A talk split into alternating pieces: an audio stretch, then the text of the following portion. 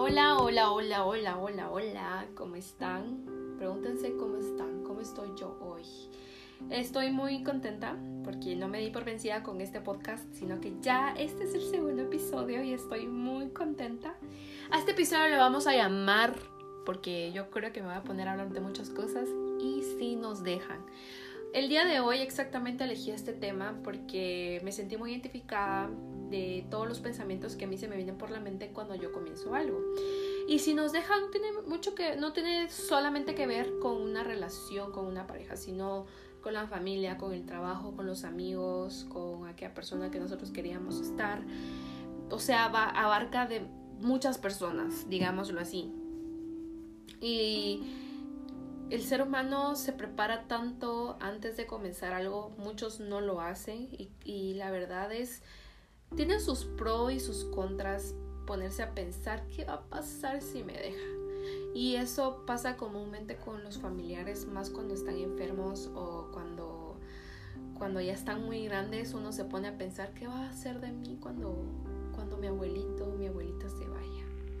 ¿Qué va a hacer de mí cuando mi mamá esté muy enferma y ya no soporte la medicina?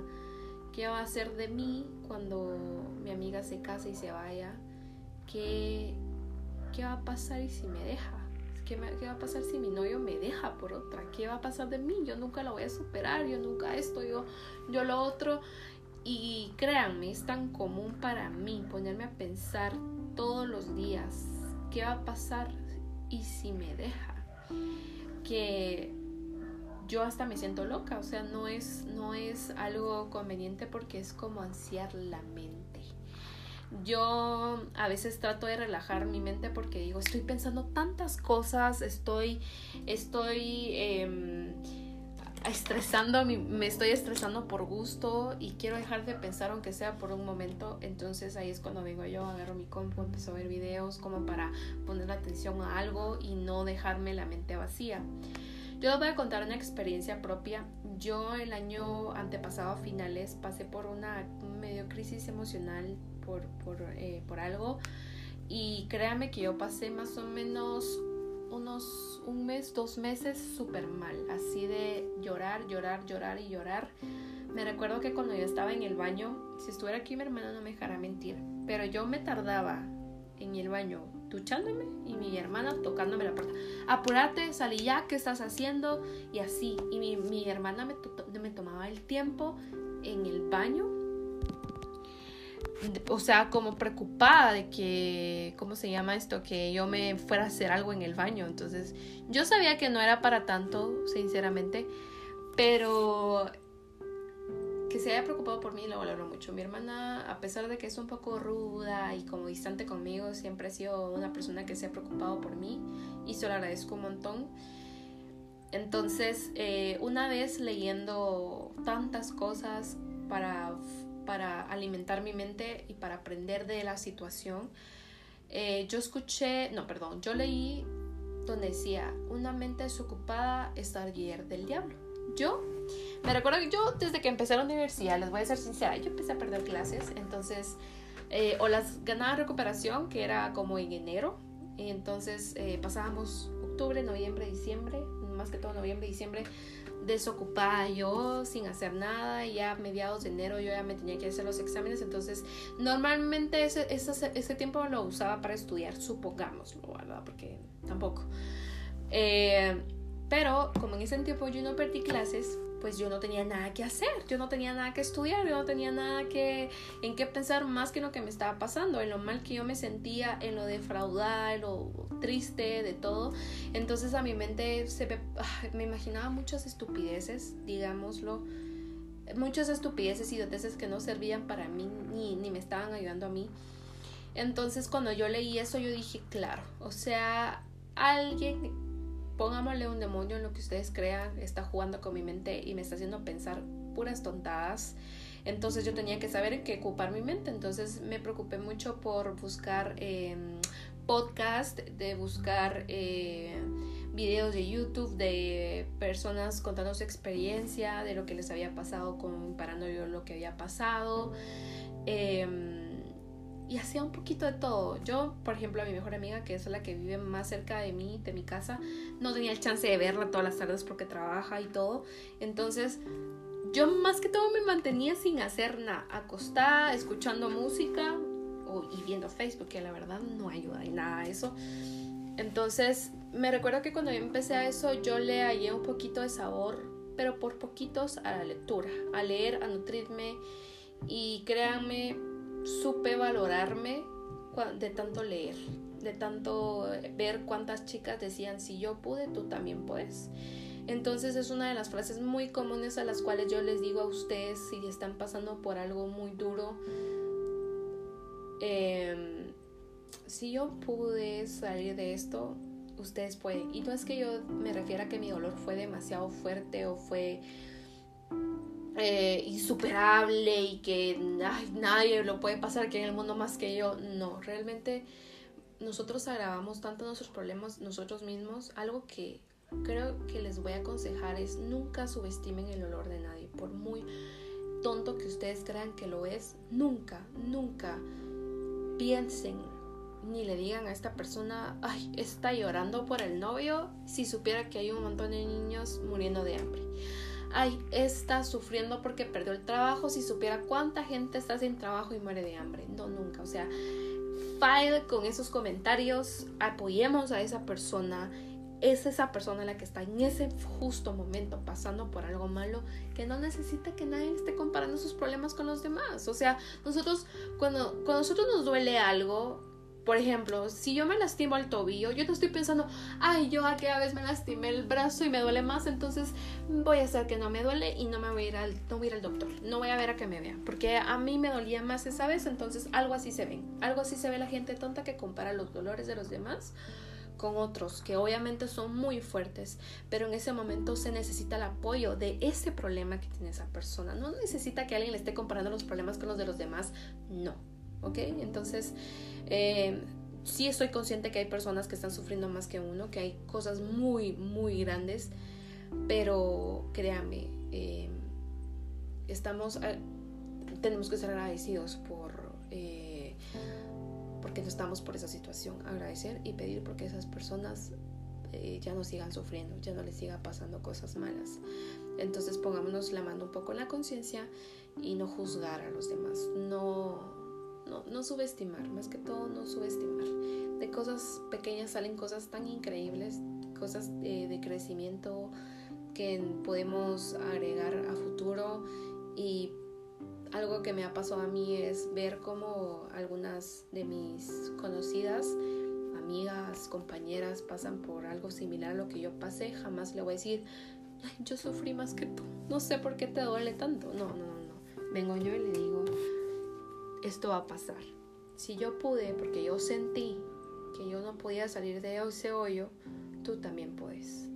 Si yo pude, que yo me sentí inferior, si yo me sentí insuficiente, si yo que me sentí poca cosa, que me sentí poca mujer, que me sentí desperdiciada, que me sentí que no valía nada, tú también puedes.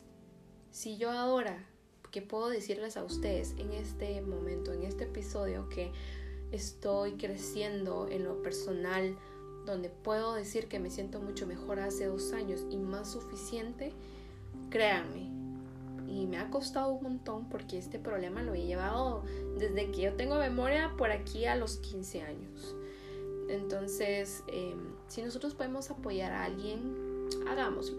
Y si ustedes pueden decirle a alguien, escucha el podcast de esta chava, mira cómo habla, se los agradecería un montón. Y a ti que te aconsejaron escucharme, te quiero decir que sí es cierto, que sí se puede, sí se puede salir de este, de ese oscuro espacio donde uno cree que nunca va a salir y que uno quiere agrandar.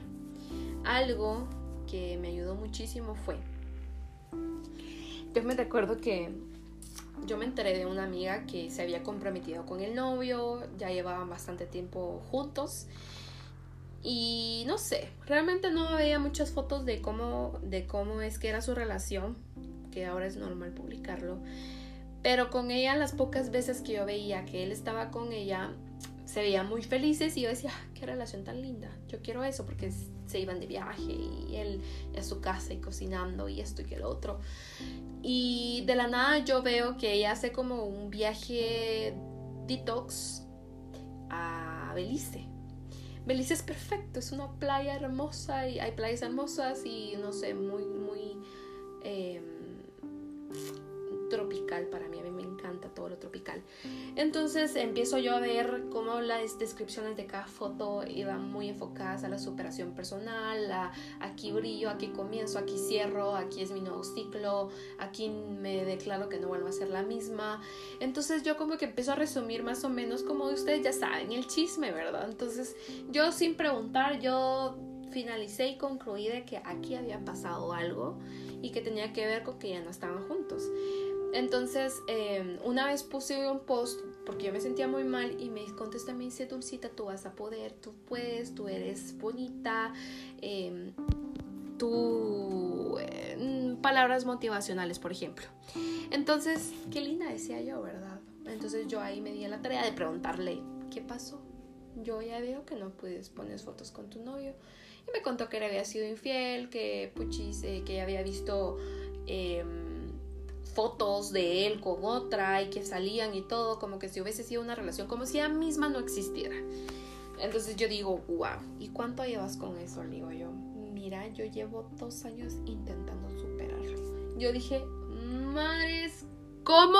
¿Dos años? Dos años llorando por alguien, sufriendo por alguien, dos años, yo no quiero, yo no, yo sé, yo Qué aburrido, qué pereza estar sufriendo, llorando y extrañando a alguien que ya no te quiere. No, entonces desde ahí yo dije, no, yo no quiero lo mismo. Yo lo que voy a hacer es ponerme las pilas y mientras más rápido mejor. Entonces ya me empecé a ocupar en otras cosas, en más mis amigas, en que, en que cositas de la U, por poquitos.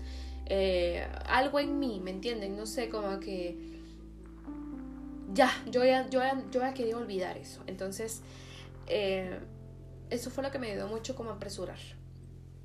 Entonces, a lo que voy es que cuando viene alguien y me dice, no lo voy a poder superar, yo llevo tanto tiempo, yo le, yo le dije, yo, le, yo les digo, no te aburres estar sufriendo por alguien. No te aburre estar extrañando a alguien que no te extraña ni un poquito. Decime la verdad, porque a mí sí. A mí sí, qué aburrido estar pensando lo mismo. Olvidemos de que no podemos conocer a alguien más. No, sino ¿Por qué alargar, las cosas? ¿Por qué, ¿Por qué hacer grande esto? No es necesario. O sea, yo conozco como dos o tres personas que llevan casi cinco años sin conocer a alguien más porque todavía les duele la ruptura que tuvieron.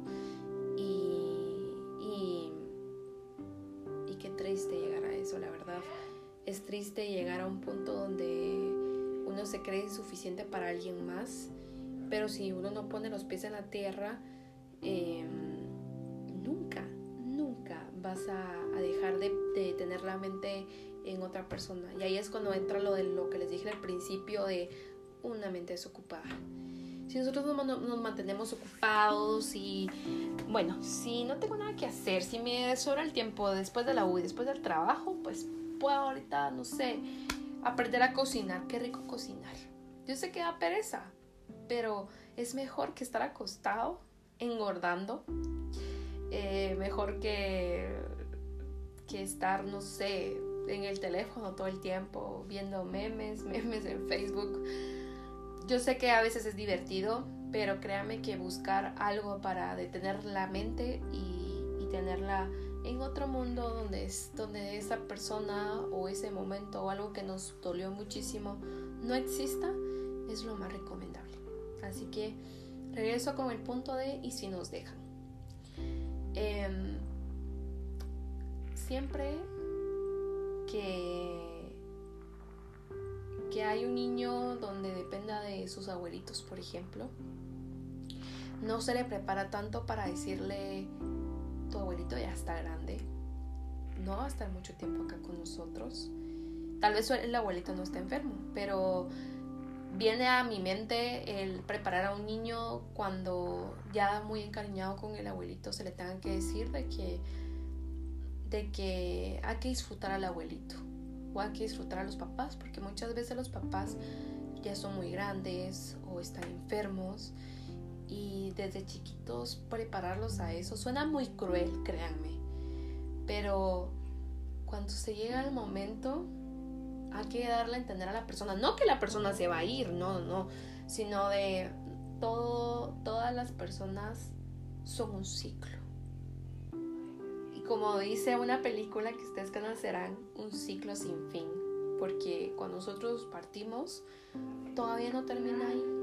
La vida, el cuerpo presente sí terminó, pero yo sé que hay un alma, una energía, un espíritu, que es lo mismo que alma, un algo, la memoria de esa persona va a vivir por siempre. Y queda siempre plasmado cuando dicen me voy pero me quedo contigo en tus pensamientos y en tu corazón y siempre que tú veas algo ahí voy a estar. Ahí ahí me vas a, recordar y te vas a recordar de mí. Y siempre que tú necesites algo hablar con alguien háblame y cómo es esto imagínense cuando nosotros nos pase cuando ya nos toque el momento de partir tener que decirle a nuestros seres queridos cómo lo vamos a hacer yo por ejemplo creo que diría cada vez que veas porque a mí me encantan a mí me encanta primero las tardes anaranjadas. No sé si han visto ese, ese, tipo de tardes donde es como anaranjado, morado, celeste. Me encanta. Entonces, yo le diría a mis seres queridos, a mis hijos les diría esto. Cada vez que, que tú me extrañes, si te aparece una tarde de este, ton, de este color, porque no es muy común, esa soy yo esa soy yo y me puedes hablar cada vez que veas esa tarde tan linda. O por ejemplo los colibríes, que son mis aves favoritas. A mí me encantan los colibríes. Para mí el colibrí es, es un ave tan pura, tan... No sé, ustedes encontrarán un poco de lógica lo que yo les digo. Yo también les diré, si tú ves un colibrí, confía que yo soy ese colibrí.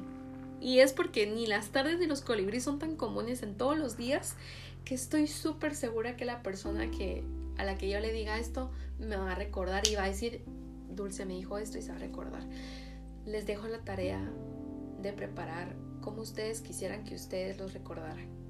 Una tarde, un sabor, una comida, una flor, una mariposa. Mi abuelita me contó una vez, mi abuelita tiene lastimosamente cinco hijos fallecidos. Entonces dice ella que estaba lavando ropa, eso fue hace unos 15 años más o menos, que estaba lavando ropa y se le paró una mariposa blanca en el hombro. Y dijo, ay, qué bonito, pero ella le dio nervios como que tenerla ahí en el hombro, pero la dijo, la mariposa no se movió. Ella dice que seguía lavando ropa y la mariposa no se quitó de su hombro. Y cuando ella hizo memoria, uno de sus hijos cumplía años ese día y dijo, ay, de seguro fue Leonel, porque Leonel es el que se, su hijo, el, que falleció, seguro es Leonel. Entonces hay cositas que ella se guarda, que las abuelitas siempre van a como que atesorar momentos enérgicos donde se conectan ellas con las almas, estas personas que, que son muy de espirituales, digámoslo así. Entonces, eh, yo por ejemplo, Creo que yo recordaría a mi abuelita toda mi vida con cualquier cosa. Cada vez que me sirvan un plato de comida o yo la prepare o, o coma algo que ella hace, sabe hacer perfectamente, ahí la voy a recordar y obviamente porque ella es parte de mi vida y lo va a hacer por siempre. Ella es parte del, pongámoslo, de un 70% de lo que soy hoy, de lo que yo aprendí o lo que yo hablo, de lo que yo sé. Ella es parte de eso, entonces la voy a recordar por todo y para todo, pero créame, yo ahorita la voy a preguntar, me voy a dar la tarea de preguntarle cómo quisiera que, que la recordara. No es un poco, no, no, no lo vayan a ver como, wow, ¿cómo vas a hacer eso? Sino véanlo como algo sentimental, algo bonito. Entonces, ay, se me está saliendo un poco las lágrimas, pero bueno, em, estábamos siguiendo con el tema de, y si nos dejan y cuando dejamos, porque también nosotros vamos a tomar la decisión algún día de dejar algo. No voy a especificar qué, algo. Una mala alimentación, una mala, eh, ¿cómo, les digo, les digo yo? Una mala, em, labor, por ejemplo. Yo he dejado muchas cosas, créeme. Una de las cosas que yo he dejado de hacer es eh, pensar mal en, de mí. Eso. Yo he dejado eso y, me ha dejado una dulce negativa. Una dulce muy triste todos los días. He trabajado con eso, sigo trabajando. Esto es un proceso. Entonces, eh, a todos nos va a tocar que dejar algo y tomar la decisión. Y son decisiones que algún momento van a doler. Y cuando nosotros terminemos y ya notemos los resultados, vamos a decir, ¿por qué no, por qué no lo hice antes? ¿Por qué no me adelanté a esto? ¿Por qué? ¿Por qué? ¿Por qué? Y, ¿y qué les digo? Em, hagámoslo. O sea, pongamos a pensar, ¿esto me incomoda, sí o no? Hoy, por ejemplo, dejé de hacer algo común. Pero esto es parte de otro, va a ser parte de otro episodio para no eh, acumular tantos temas diferentes de, este podcast.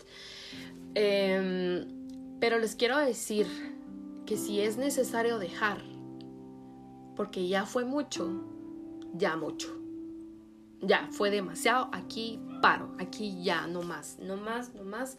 Yo ya no quiero esto, yo ya no me lo merezco y fin, ustedes sabrán de qué tipos de cosas se pueden, se pueden poner a pensar y qué tantas cosas bonitas quiero traer a mi vida, ¿verdad?